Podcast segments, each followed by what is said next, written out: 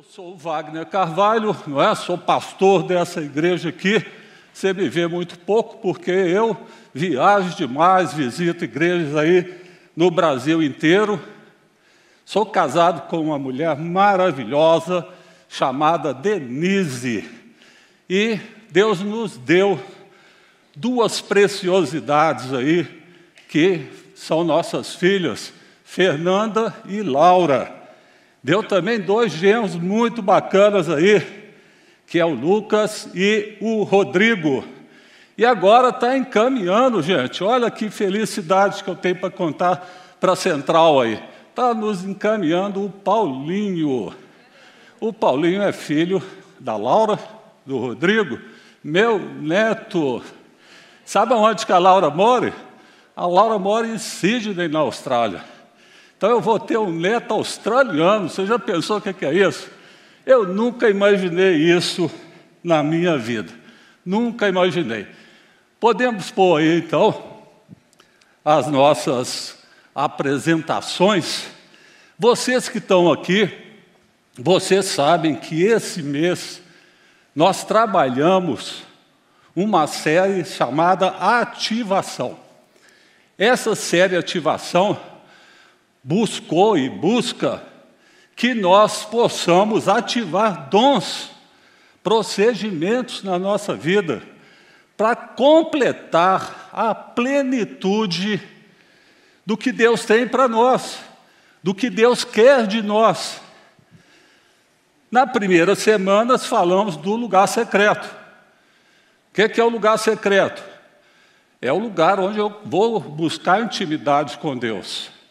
É o lugar onde eu vou ouvir falar, Deus falar comigo. Mas, se eu não for para esse lugar secreto, como Deus vai falar comigo? Nesse mundo atribulado que nós temos.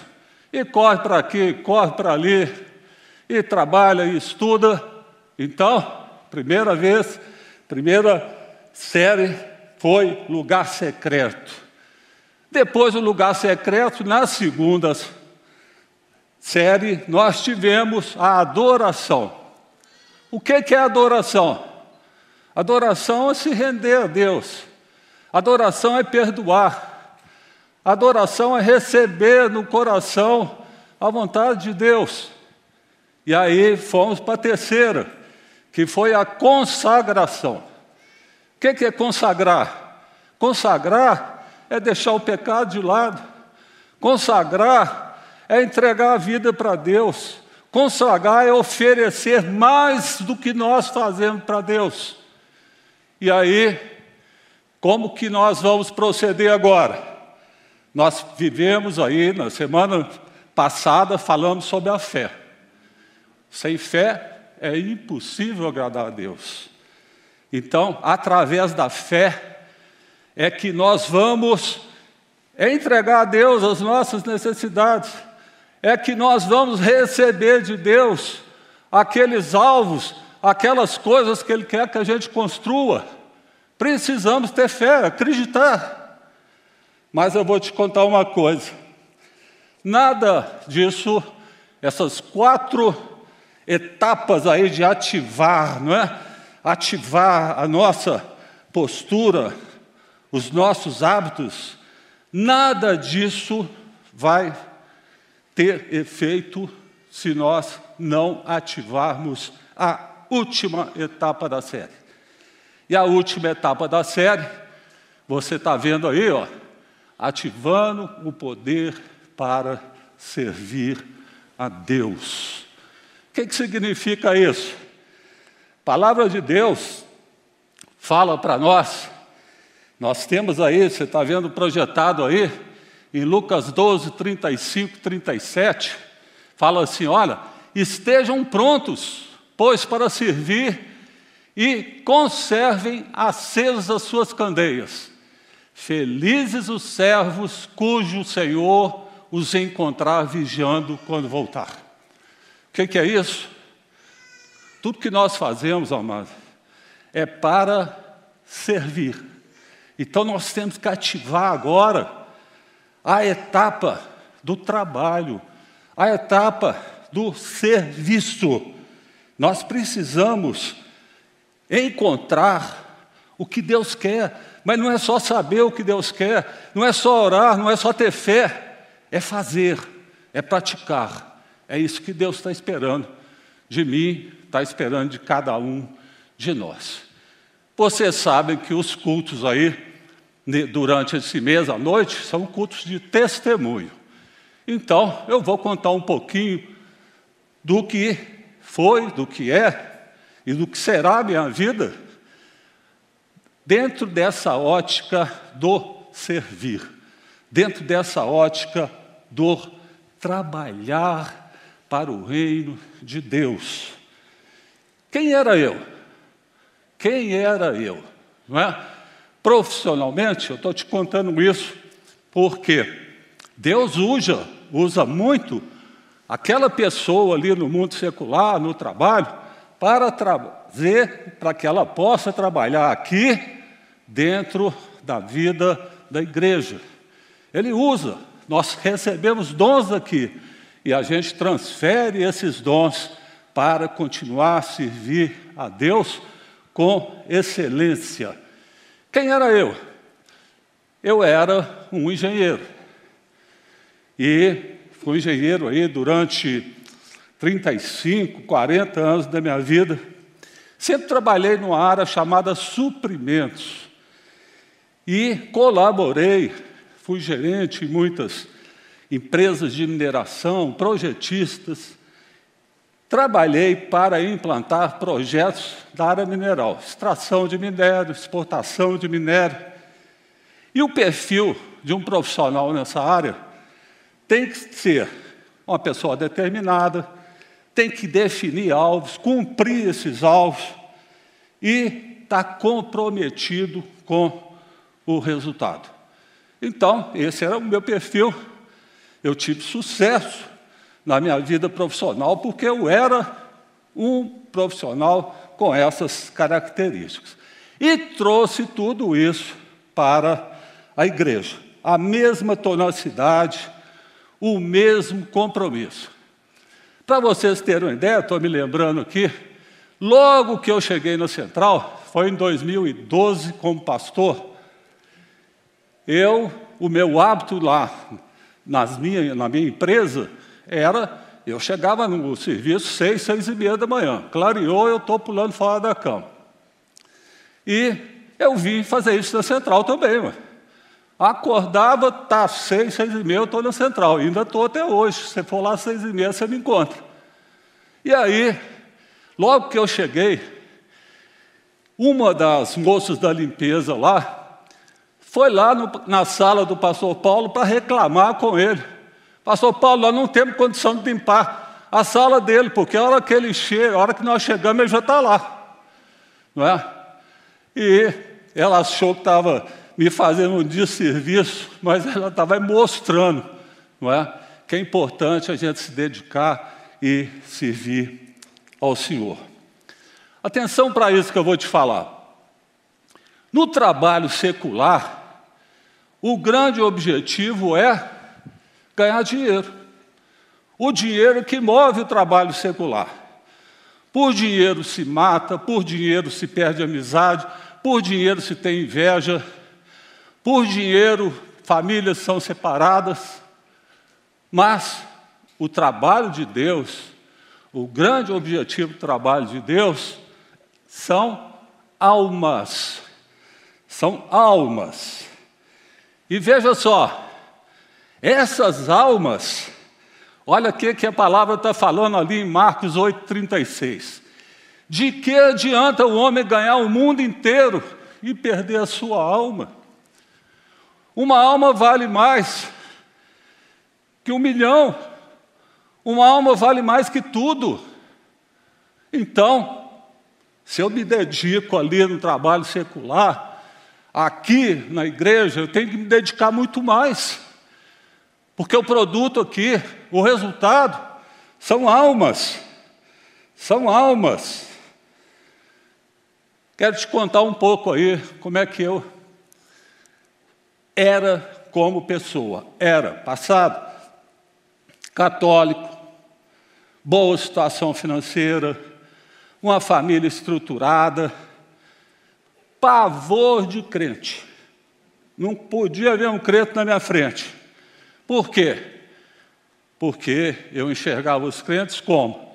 Fala uma coisa, pratica outra. Queria ser igual a eles, não. Não queria ser igual a eles, não. Eu nunca tinha roubado, eu nunca matei ninguém, eu nunca traí minha esposa, mas eu estava perdido e nem sabia que estava perdido. Eu era um pecador e nem sabia que eu era um pecador. Eu achava, ó, pecadinho pode, inveja, brigar com um, insatisfação, murmúrio, isso pode, não é?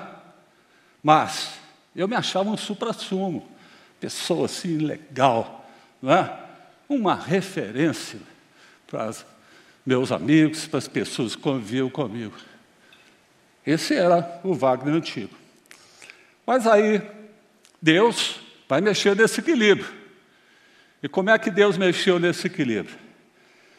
Quando nasceu a nossa primeira filha, Fernanda, alguns anos depois do meu casamento com a Denise, a Denise teve uma seríssima depressão pós-parto. Seríssima. E essa depressão levou a Denise para a cama. A Denise não queria levantar, a Denise não queria fazer nada. E eu fiquei muito preocupado com isso. E aí, o que, que eu fiz? Fui procurar, como bom católico, todas as alternativas possíveis. Comecei com o médico, fomos no psiquiatra, no psicólogo, não deu resultado. Aí eu falei, opa, alguém chega para mim, ó, vamos no centro espírita ali que o negócio resolve lá. Fui lá. Resolveu? Lógico que não. E aí, ó, tem uma umbanda ali, eles fazem um sacrifício de animais ali. Vamos lá. Eu fui. Fizemos um sacrifício de animal lá. E aí, ah, pede para fulana ali, até uma oração muito forte. Pede para fulana aquela hora pela Denise. E eu pedi para fulano. Pede para o santo tal. Eu não sabia que a gente tinha uma ligação direta com Deus, que a gente podia falar direto com Deus, e lá fui eu pedir para o santo tal. É lógico que nada disso fez a Denise curar. E então, o que, que acontece? Umas colegas de trabalho da Denise,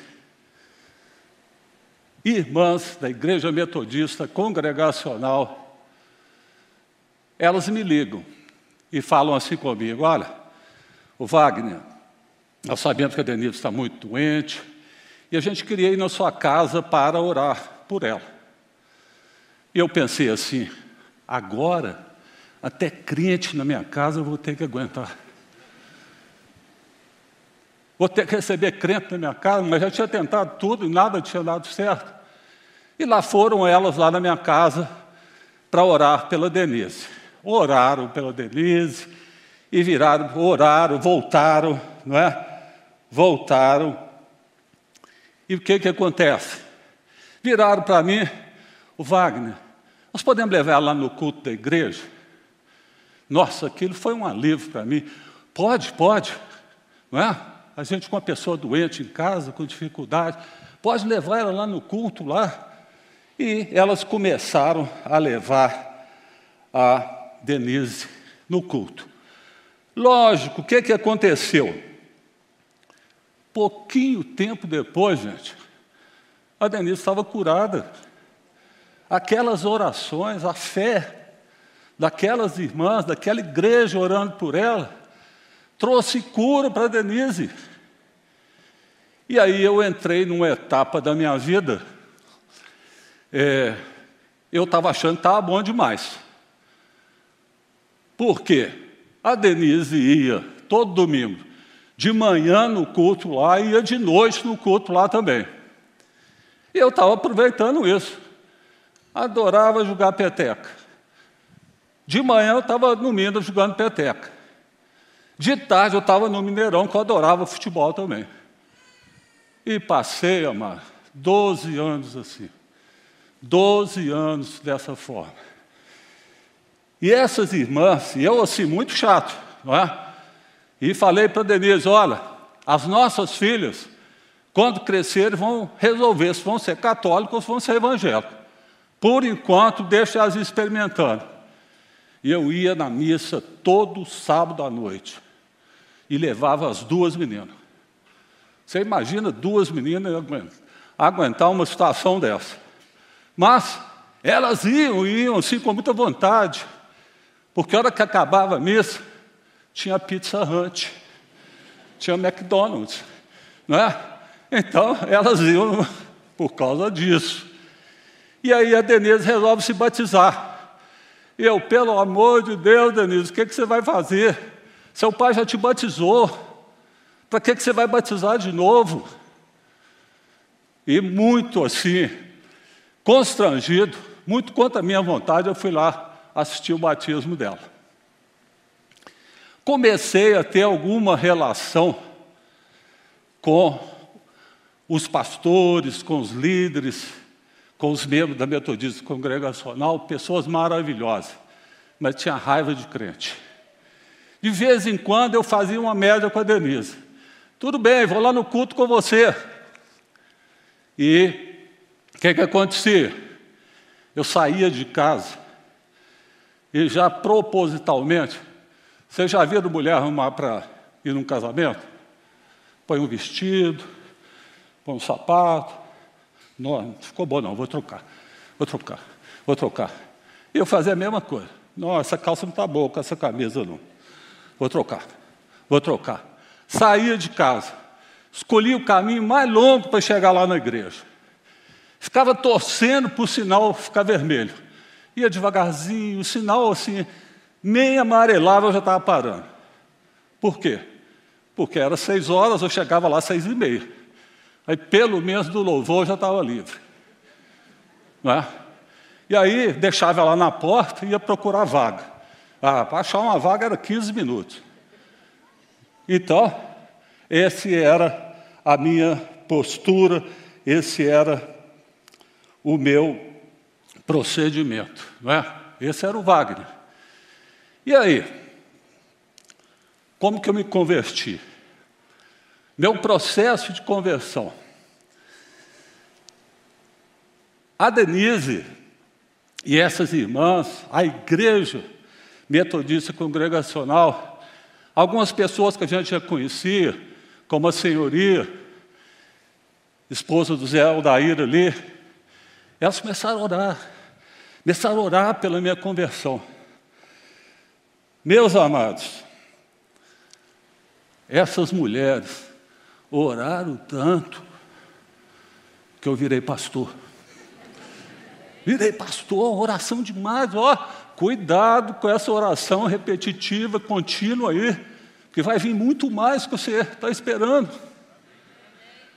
Mas eu cheguei na central, foi participar de um Casados para Sempre. E lá nesse Casados para Sempre, cinco casais. Eu não crente, os outros todos crentes. E eu assim, manjando eles assim, falei, vou dar uma bordoada nesse pessoal aqui. E aí as primeiras reuniões, quem já fez Casados para Sempre aí sabe, tem uma etapa que você faz um estudo, tem uma etapa do lanche, volta para fazer estudo, no final você faz orações ali, fazem pedidos. E eu no primeiro dia já dei uma cutucada, porque os pedidos que eles faziam eram, ah, eu preciso comprar uma casa, eu preciso trocar meu carro, eu preciso disso, eu preciso daquilo. Aí eu falei assim, ó, eu não sei orar igual vocês não, mas é, eu sei agradecer a Deus. Eu quero agradecer a Deus por tudo que Ele já me deu. Aí o povo já olhava assim. Chegou no outro dia, a líder era uma mulher de intercessão na central. E eu tinha hábito de uma agenda de, de papel e anotando as coisas importantes. E eu fui anotando algo que ela estava falando lá. No final, alguém tem alguma coisa para falar? Quer comentar alguma coisa? Eu tenho. O que, que é? Olha, você falou no diabo hoje aqui 26 vezes, que eu anotei. Falou seis vezes em Deus. Será que pelo menos por questão de coerência, nós não devíamos estar falando mais de Deus? Aí deu aquele branco, ninguém brigou comigo, ninguém contestou. E aí, passou mais umas aulas, cada um levava um lanche. E nessa, na nossa vez de levar o lanche, Denise e eu, nós caprichamos, gente. Levamos uma torta de bacalhau, assim, levamos uma torta de morango de sobremesa, e lá fomos nós para o lanche. É óbvio que o lanche que era para levar 10 minutos, levou foi uns 40. E aí voltamos para a aula lá, e foi aquele bate-bum na aula, assim, para acabar, porque já estava na hora. Alguém tem alguma coisa para falar? E eu, eu tenho. E apontei o dedo para a líder lá e falei: A senhora, que gosta muito de falar no diabo, hoje o diabo usou minha esposa e eu aqui para acabar com a aula. Porque nós gastamos 40 minutos no lanche. Nós viemos aqui para comer ou para estudar? Meu amigo, depois disso, lanche lá era um cafezinho, pãozinho de queijo, 10 minutos, tomo volta. Não é? Então, eu estava marcando sobre pressão. Mas aí, eu comecei a frequentar os cultos da Central, me identifiquei muito com o pastor Paulo, porque o pastor Paulo era engenheiro também, tinha duas filhas. Então eu falava, se assim, os meus problemas que eu tenho, ele também tem. Me identifiquei muito com a pregação dele. E comecei, não é? dentro da central, a desenvolver amizades, amizades sinceras. Um casal, Sérgio Botrel e Tatiana, começaram assim a caminhar com a gente. Vamos para o cinema, vamos para o clube, vamos comer uma pizza. E aquilo foi cativando, foi cativando, a ponto de eu virar para minha esposa e falar: Ó, oh, achei um crente legal. Tem um crente legal. Eu achava que nenhum era, mas tem um que é. Não é? Achei esse, esse, esse, esse pessoal legal. E aí vem uma marca da minha conversão. Frequentando os cultos, frequentando as atividades da central, eu descobri que o mesmo Deus que eu tinha lá na Igreja Católica, eu tinha aqui também na igreja evangélica. Era o mesmo Deus. Eu não mudei de Deus. Eu não mudei de religião. O que eu mudei foi meu relacionamento, a minha intimidade com Jesus. Foi isso que eu descobri. Isso fez toda a diferença. Porque logo depois, nós fomos fazer um curso lá, era um curso sobre economia, utilização de recursos financeiros, lá na nossa sede campestre. 150 pessoas, divididas em grupos de oito, mais de 20 grupos. E eu caí no grupo do pastor Paulo Mazzoni. Então, lá conversando, e pastor Mazzoni faz um apelo para mim. Meu amigo, eu não sei nem se fui eu que falei, mas eu entreguei minha vida para Jesus ali eu virei e falei: Ó, oh, eu quero, eu quero esse Jesus. Eu quero esse brilho nos olhos que vocês têm. Eu quero essa segurança que vocês têm. Eu quero, eu não quero mais viver por mim. Eu quero viver por Jesus. E eu entreguei ali a minha vida para Jesus. E aí começa a minha vida aí de convertido, não é? De ter Jesus direcionando os meus passos e participando dos cultos, né? Pastor Paulo faz um apelo lá. Precisamos de pessoas para formar uma escola de líderes. Ele já tinha convidado a liderança da igreja, as pessoas mais relacionadas com ele. Quem aqui quer?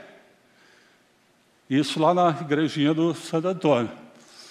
E eu virei, eu quero. E o povo olhou assim, esse cara acabou de converter, quer, né? que isso? E eu quis. E eu fui lá para a escola de líderes. E imediatamente fui para uma célula. Cheguei numa célula, era uma célula só de homens, e eu já estava terminando a escola de líderes. E eu me lembro que numa reunião, o líder falou assim: é, a igreja está pedindo para a gente multiplicar, mas nós somos aqui dez, nove pessoas, então acho que não vale a pena, vamos esperar mais um pouco. Eu fiquei olhando, no final pedi a palavra e falei: olha, se vocês vão multiplicar ou não, eu não sei. Mas eu quero contar uma coisa para vocês. Eu vou abrir uma célula na minha casa. Eu vou abrir uma célula na minha casa. Que isso? Você acabou de converter. E eu falei: olha, o pastor Paulo falou que se tiver o curso de liderança, pode abrir. E a partir da semana que vem vai ter uma célula funcionando lá na minha casa. E a partir daí, a minha vida nunca mais foi a mesma. Eu me vi aí, vocês estão vendo aí um slide, na frente dois caminhos. Um caminho largo, um caminho fácil e um caminho estreito. Um caminho com dificuldade mas um caminho de servir ao Senhor. E eu fiz a escolha pelo caminho estreito. Eu fiz essa escolha dentro da minha vida. E aí eu comecei a conversar com Deus, não é? Eu já sabia que eu podia falar direto com Deus, que eu tinha intimidade com Ele. E eu ficava, Deus, por que que o Senhor esperou 46 anos para me converter, para eu ter essa vida abundante, para eu ter, estar cheio do Espírito Santo. Por que, Deus? 46 anos, achando que eu era rico, mas eu era pobre, achando que eu tinha tudo, mas eu não tinha nada. Por que, Deus? E Deus, uma manhã, me responde. E Deus fala assim comigo: olha, eu te deixei 46 anos da forma que você era, porque eu vou usar toda a sua experiência como profissional, como não crente, para que você ganhar milhares de vidas para Jesus. Deus falou isso comigo. Eu ouvi isso de Deus. E eu chorei a manhã inteira. Eu chorei a manhã inteira, porque eu entendi qual era o propósito de Deus. Eu entendi que Deus queria fazer uma parceria comigo. Eu entendi que Ele ia entrar com seu poder ilimitado e eu com o servir, e eu com o trabalho. Eu entendi que Deus poderia encarregar anjos para falar da salvação em Jesus para as pessoas. Mas Deus escolheu nós, eu, você, para que nós pudéssemos fazer isso. E aí nós vamos ter uma carreira, nós vamos ter uma carreira direcionada por Deus dentro da minha vida. E essa carreira começa com líder de célula. Eu abri a minha célula, é?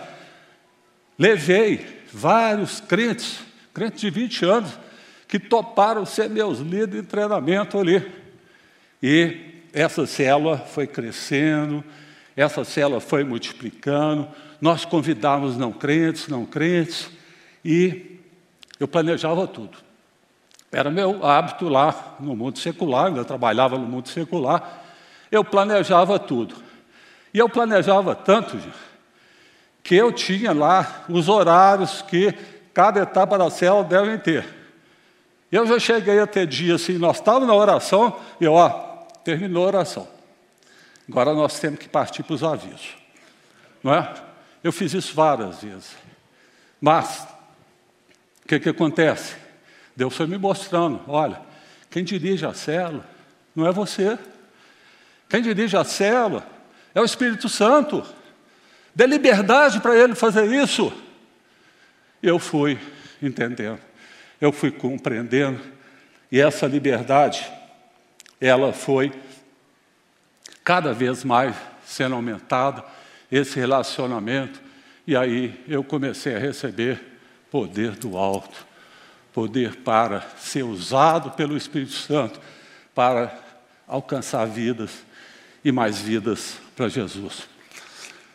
Meus amados, a motivação da gente na época era tão grande para alcançar vidas que a gente ia para o culto e ficava naquela ali, Pastor Paulo, faz o apelo, faz o apelo. E aí fazia aquele monte de gente. E eu me lembro, nós temos um irmão, até hoje aqui na igreja, o Oswaldo Chiari. O Oswaldo também abriu uma cela, cela enorme. E a hora que o pastor Paulo fazia o apelo, e as pessoas corriam para frente, eu e Oswaldo ia dando tranco um no outro, assim, para chegar antes. Para chegar e falar com a pessoa, para pôr a mão, fazer uma oração sobre ela, para convidar ela para ir para a cela. Esse era o momento, essa era a expectativa. Essas eram as coisas que a gente fazia naquele, naquele momento. E eu descobri nessa época que nós temos quatro passos.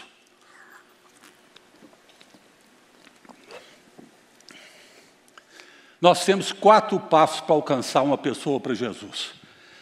Eu descobri que a gente tem que se tornar amigo, ganhar para a gente.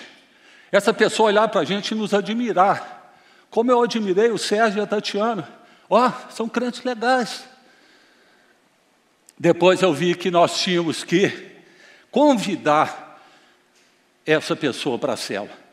Se você for amigo, se você for uma pessoa de caráter, se você for um exemplo e convidar alguém para ir na sua cela, pode ter certeza que, nem que seja por vergonha, ele vai topar ir. Ele vai lá na cela. Chegou na célula, presente Jesus para ele. Chegou na célula, o que, que você vai fazer? Você vai ganhar essa pessoa para Jesus. Faça apelo lá na sua célula.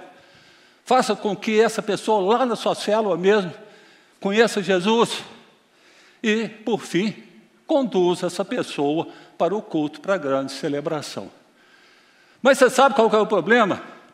É que nós, muitas vezes, nós fazemos da forma inversa. Nós queremos levar para a igreja, nós queremos que o pastor faça o apelo, nós queremos levar para a célula e depois nós vamos ficar amigo dela. Esse é o caminho difícil. Esse é o caminho difícil.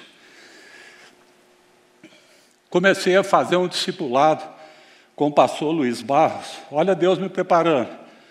Pastor Luiz Barros, eu trabalhava secularmente, 12, 14 horas por dia Duas vezes por semana eu saía do serviço, cinco horas, seis horas. Nós ficamos estudando a Bíblia. Em dois anos nós lemos a Bíblia inteirinha, e ele me explicando, me falando. Foi uma época, assim, muito grande. Chegando ali na leitura com o pastor Luiz Barro, caiu Mateus 28, 19, grande comissão, e de fazer discípulos ensinando-os a obedecer a tudo que eu tenho ensinado. E eu falei: opa, isso aí não é com o pastor, não. Isso é comigo. Isso é comigo, que sou crente. Eu entendi a importância de fazer discípulos. E aí, toda oportunidade que eu tinha, eu falava de Jesus.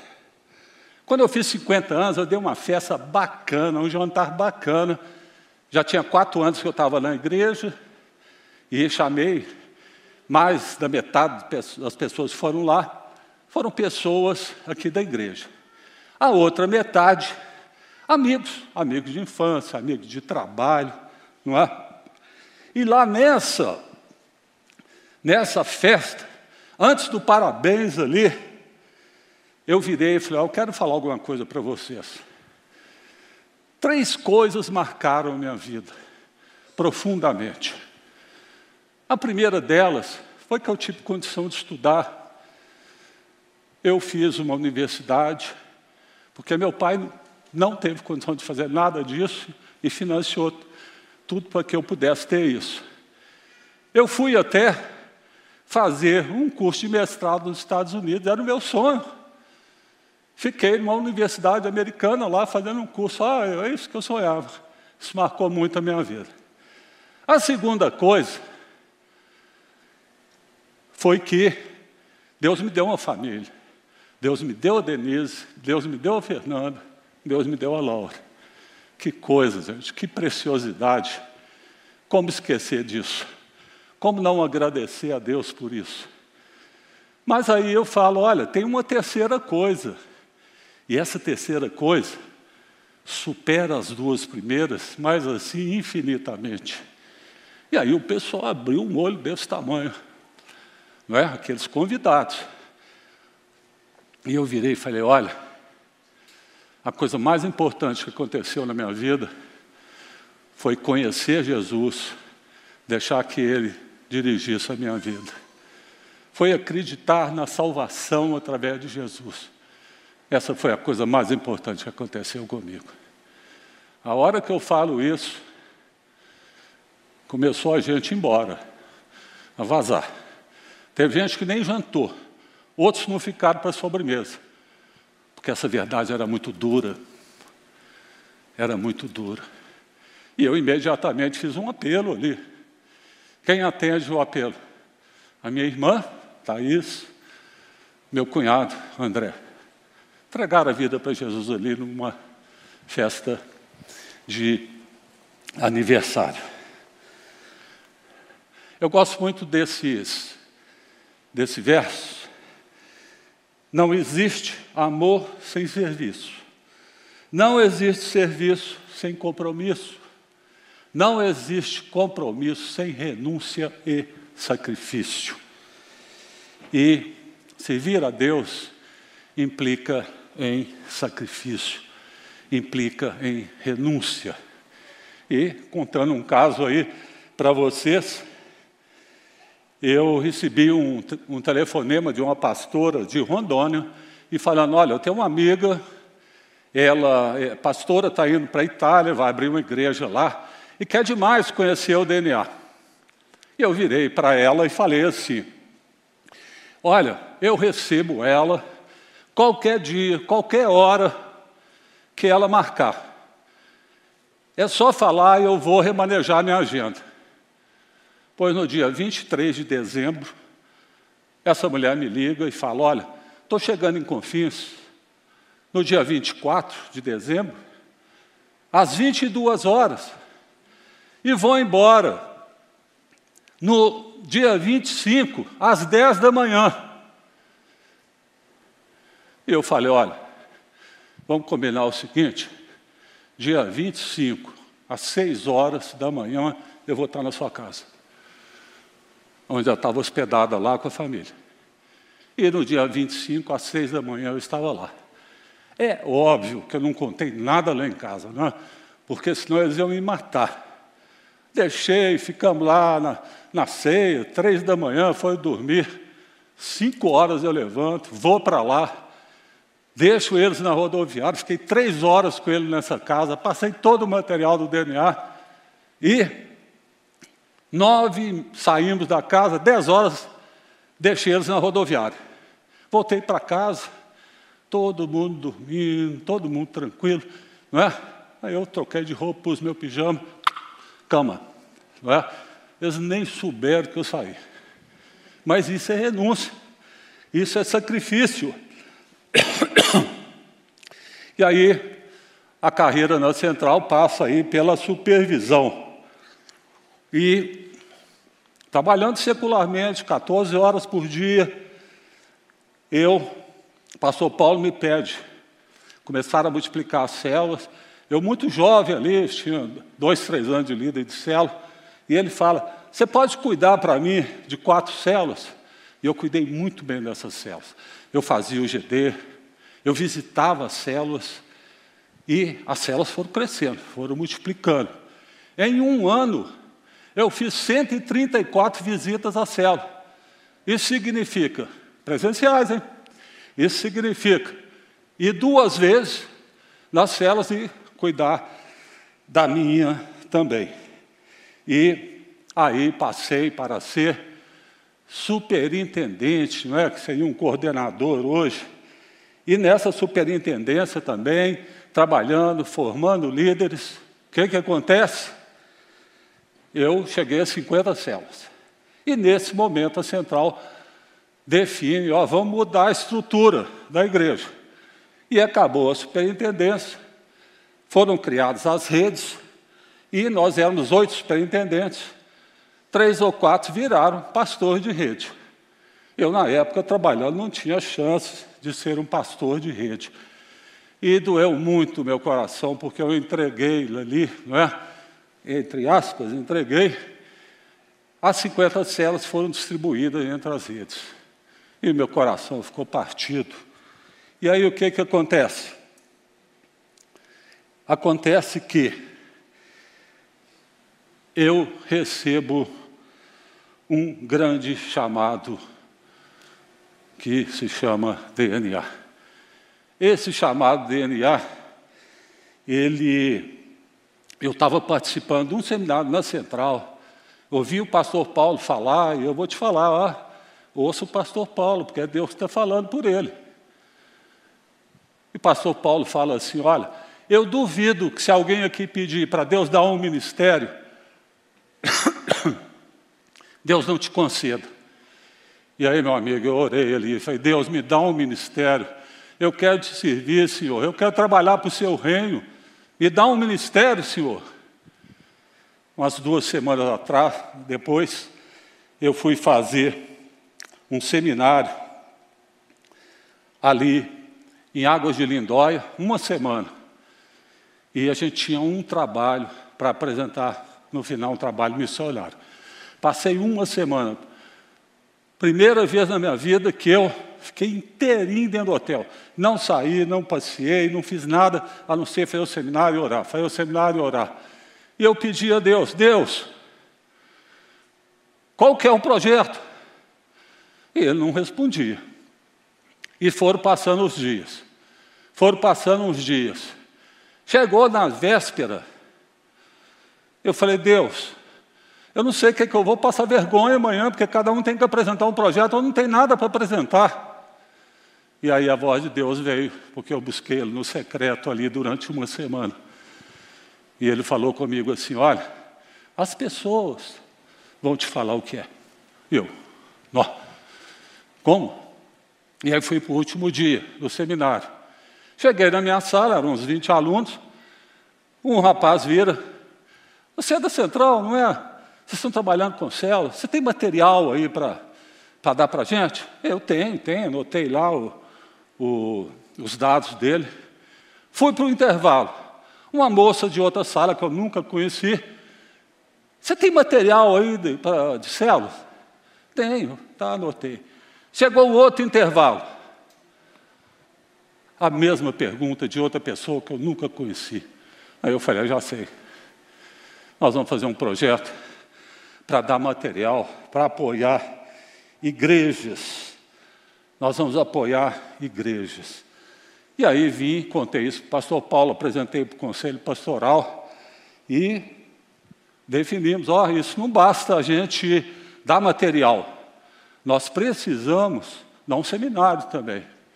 E aí nasceu aí, vocês estão vendo, o DNA 1, que a sigla é Despertar, Nutrir e Apoiar, igrejas para implantarem o modelo celular. 2010. 2012, essas igrejas cresceram.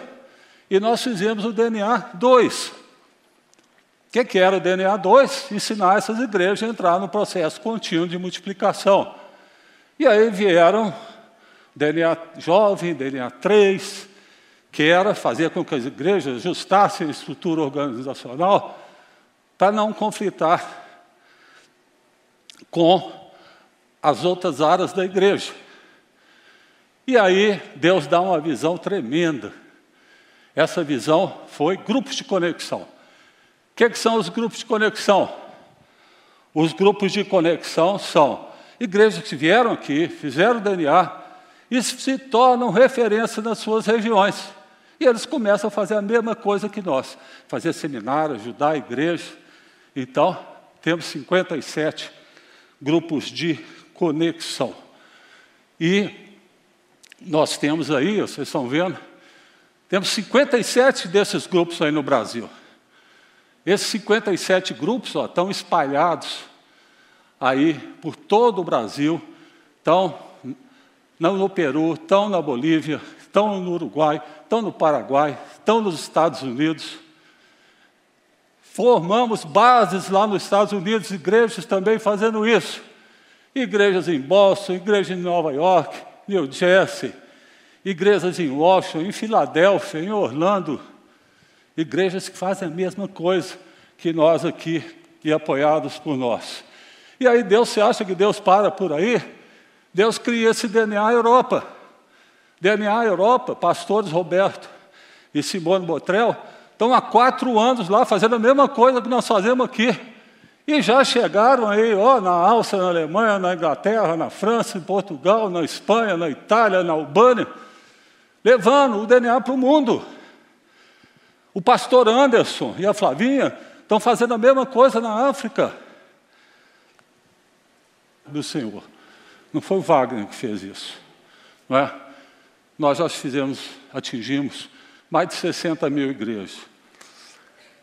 Mais de dois, 200 mil líderes já fizeram seminário. 40 mil novas, 400 mil novas células, imaginamos foram geradas. Imaginamos que mais de 3 milhões de vidas foram alcançadas para Jesus. Aí você pode me questionar: será que é 3 milhões?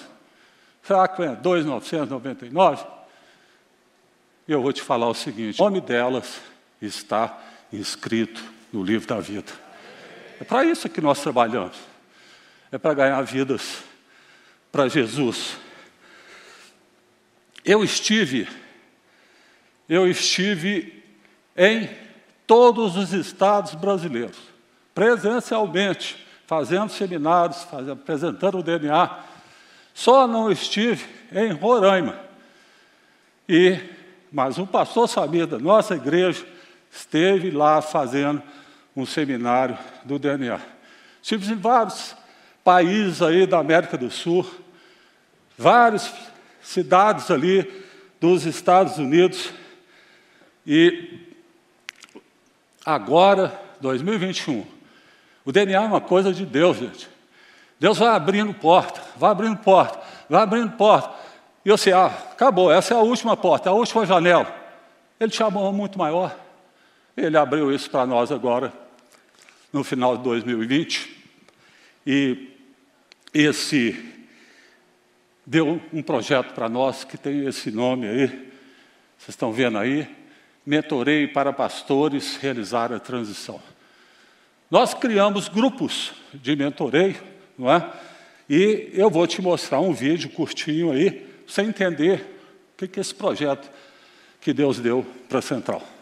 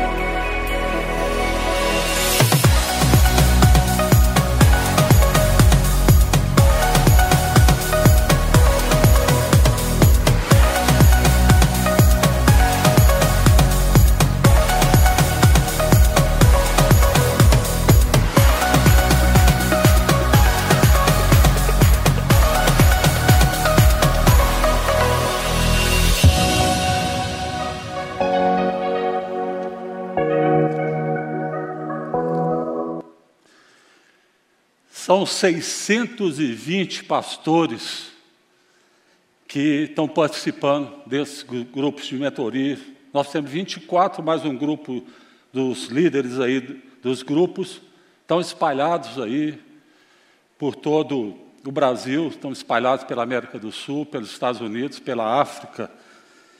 Nós vamos fazer a partir de amanhã 10 reuniões com cada grupo, são 25 grupos, vezes 10, nós vamos fazer 250 reuniões pelo Zoom, cada reunião com duas horas. Cada reunião vai estudar, vai avaliar, fornecer material, inspirar os pastores para trabalhar cada etapa da transição. 250 reuniões vamos estar fazendo aí a partir de amanhã. O que é, o produto que Deus já falou que vai dar para a central? 620 igrejas fortalecidas no modelo celular, alcançando vidas para Jesus. 620 igrejas. Aí eu quero te pedir sua ajuda de novo. Eu queria que você se levantasse, ore por esse projeto. Ore por essa igreja que Deus tem aberto tantas visões, tem dado tantos recursos para que a gente pudesse orar ajudar e apoiar outras igrejas. Amanhã, 1 de fevereiro, começamos essa jornada. Vamos até o final do ano. É um trabalho incansável. É um trabalho gigantesco. Mas nós estamos cheios de energia, cheios da plena convicção que é um projeto de Deus. E quando Deus tem um propósito, esse propósito é cumprido. Nós temos a plena convicção disso. Senhor, nós entregamos esse projeto mentoria nas Suas mãos, Pai. E só te dizemos, queremos ser como Isaías ali, Pai, em que o Senhor pergunta: a quem enviarei? E nós já demos essa resposta. E essa resposta foi: envia-nos a nós, envia a central. A central quer ganhar vidas e mais vidas por todo o mundo, Pai, cumprindo o propósito para o qual o Senhor a criou. Pode se sentar, meu amado. E aí, chegando aí para o final, cumprir o chamado pastoral na central. A palavra de Deus fala para nós, gosto muito desse versículo, e vocês vão ter que esperar um pouquinho aí, que quase chegando no final ainda faltam uns 10 minutos. É, pois foi Deus quem fez o que somos agora, em nossa união com Cristo, Ele criou nos criou para que fizéssemos as boas obras que já havia preparado para nós. O que, é que ele está falando? Ele está falando: olha, eu o criei, eu te trouxe ao mundo, porque eu tenho uma boa obra para você fazer, eu tenho um trabalho para você fazer, você precisa servir. É isso que Deus está falando conosco.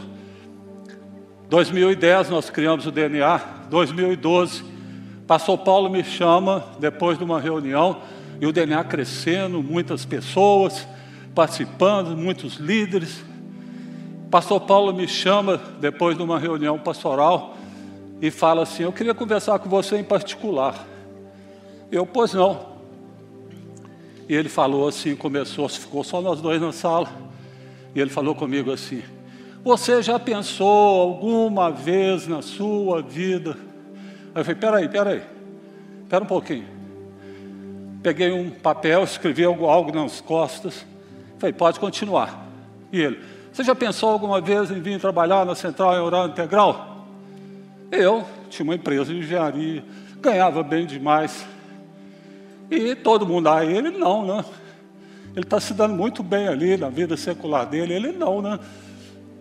Eu peguei o papel, virei para o pastor Paulo, estava escrito no papel, Wagner em tempo integral na central. E falei com ele, olha, o mesmo Deus que te mandou fazer esse convite, já me falou para aceitar. Ah, mas é, como é que a gente vai fazer? Problema de salário? Eu falei, ó, eu não estou preocupado com isso. O que os outros pastores da central ganham, você vai pagar. Eu não estou preocupado com isso eu vinha saber no meu salário um mês depois que eu estava trabalhando lá. Por quê? Porque Deus me deu um chamado, Deus me deu uma missão, Deus me deu um trabalho e eu não podia recusar esse, esse convite. Tudo que vocês viram aí de DNA, gente, é óbvio. Não estou aqui, ó, o Wagner fez tudo, o Wagner é o super-homem. Não é nada disso. Eu simplesmente me deixo ser usado por Deus. Atualmente nós temos um comitê executivo do DNA que é composto pela pastora Ana Cláudia, liderado pelo pastor Amazone, pelo pastor Inar e pelo pastor João Vitor. Não é? Pastor João Vitor Queria que você ficasse de pé aí, pastor João Vitor. Esse é o pastor João Vitor. Esse é o fiel escudeiro. Esse é o que está comigo todas as horas. Esse que trabalha aí 18 horas por dia aí para ganhar vidas para o reino de Deus. Esse aí que foi preparado e já está no ponto aí, para o dia que Deus me levar para a glória, para a eternidade, ele vai dar sequência a esse trabalho. Por quê? Deus o escolheu para fazer isso e ele respondeu: Sim, Senhor, eis-me aqui.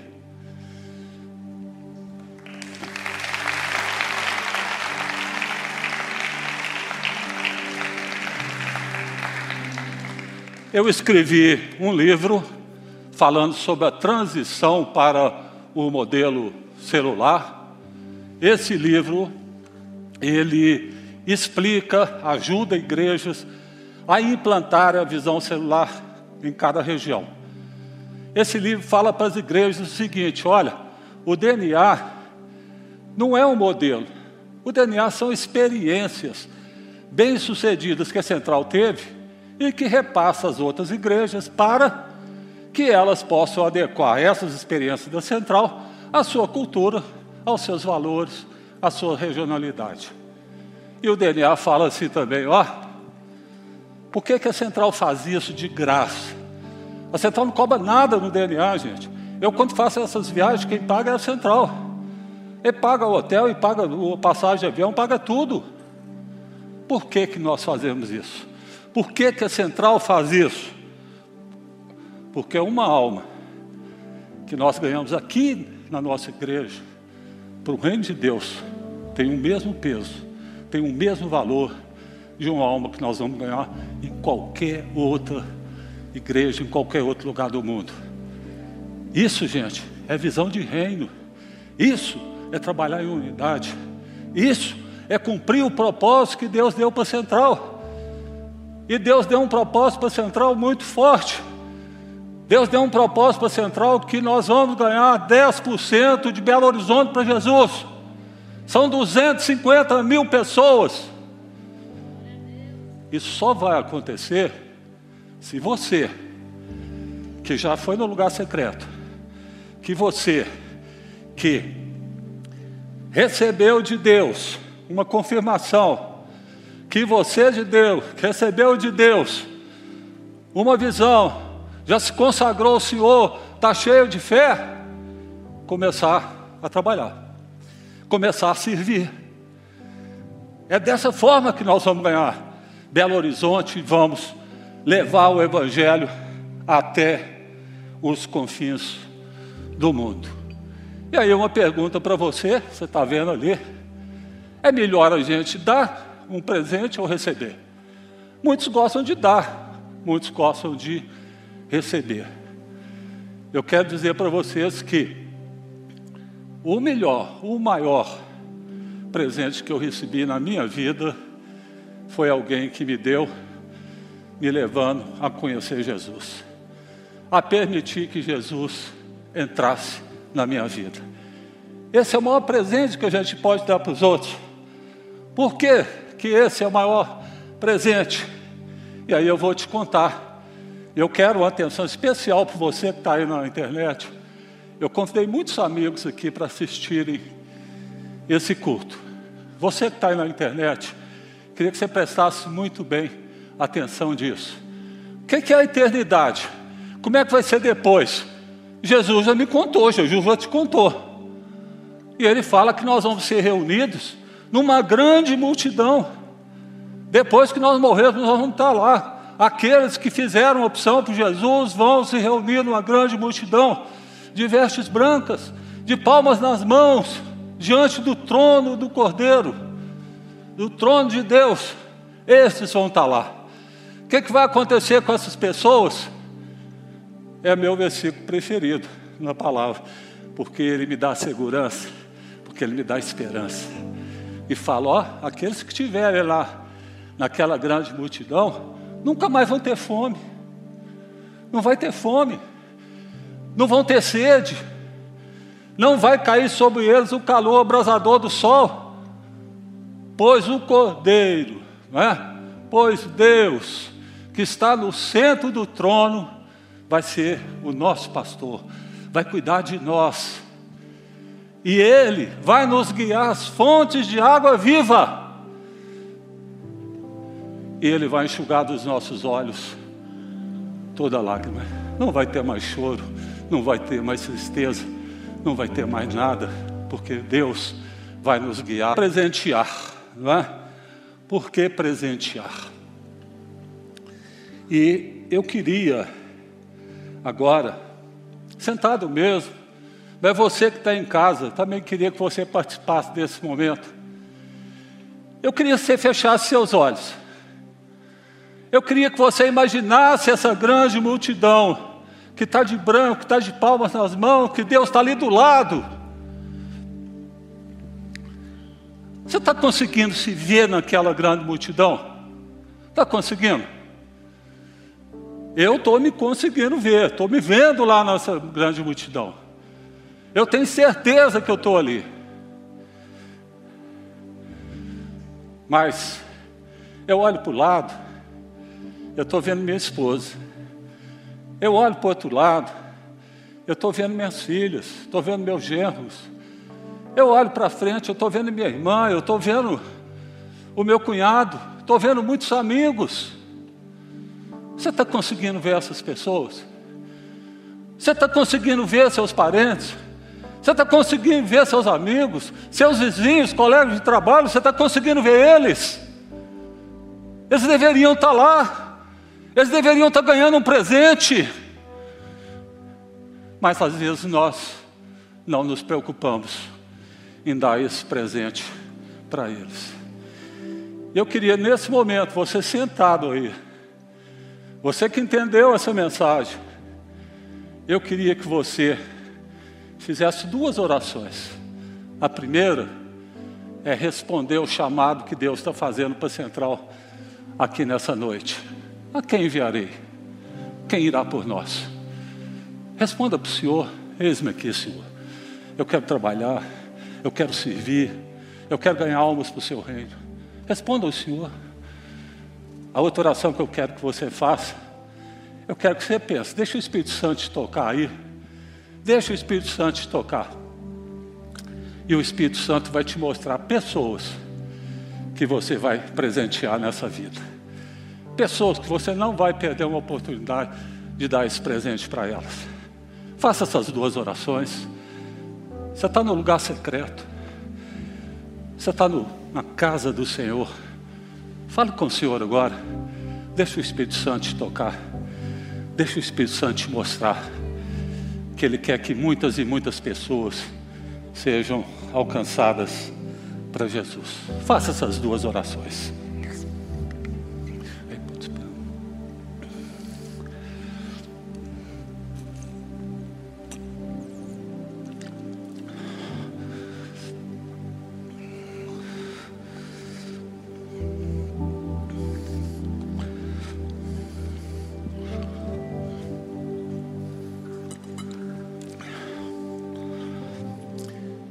Senhor, nós estamos aqui como central.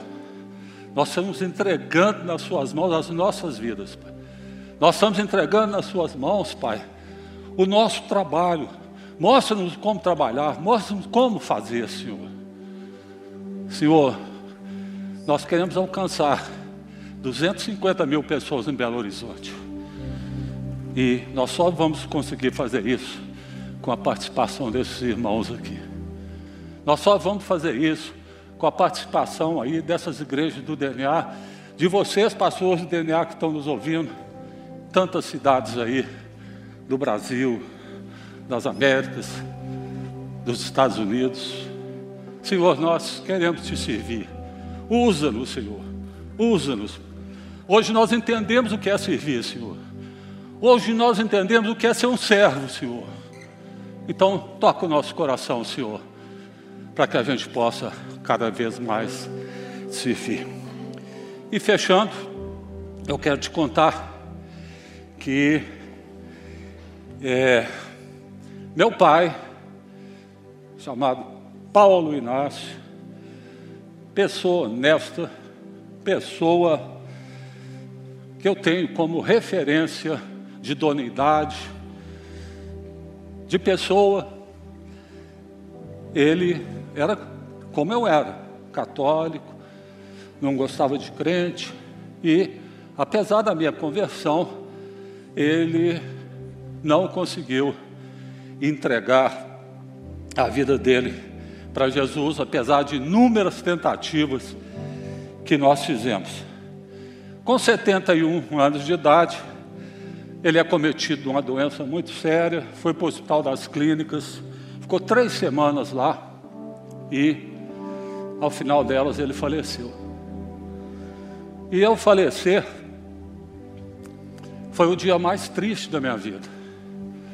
Por quê? Porque eu sabia que ele não ia estar naquela grande multidão. Ele não tinha feito uma decisão para Jesus entrar na vida dele. E eu fiquei muito triste, fui ficando deprimido e me perguntando por que, que eu não tentei de outras formas, por que, que eu não fui mais enfático. Mas o leite tinha derramado e o leite derramado, quando cai, ele não volta para vasilha. Passaram uma semana, duas, e eu cada vez mais triste, mais deprimido, e pensando assim: eu nunca mais vou ver meu pai. Eu nunca mais vou ver meu pai. Três semanas depois eu vou num culto na nossa igreja e uma irmã que eu eternamente agradeço a ela, chamada Elza Amazone, essa irmã chega perto de mim e fala assim: O Wagner, na tarde anterior à morte do seu pai, eu visitei ele lá no hospital. Conversei muito com ele. Eu não sabia quem ia, porque eu trabalhava secularmente, dormia com ele à noite. E ela fala: Olha, apresentei Jesus para ele, contei o que é Jesus, contei que aceitar Jesus não é mudar de religião, Contei que aceitar Jesus é permitir que Jesus entre na vida dele, guie os passos dele, leve ele para a eternidade. E eu quero te contar uma boa notícia. Ele aceitou Jesus comigo. Três semanas depois da morte dele, eu fiquei sabendo disso. Aquele que estava perdido foi encontrado. Aquele que estava morto está vivo. Aquele que estava separado está na glória, na eternidade com o Senhor. Quer receber um presente melhor que esse? Você pode dar presente para essas pessoas. E aí, fechando, você está vendo que nós temos aí um versículo que é onde nós entregamos nossa vida para Jesus, permitimos que Ele entre na nossa vida. Está em Romanos 10, 9, 15. Se você confessar com a sua boca que Jesus é Senhor e crer em seu coração que Deus o restou dentre os mortos, será salvo. Pois com o coração se crê para a justiça, com a boca se confessa para a salvação, como diz a Escritura, todo que nele confia não será envergonhado.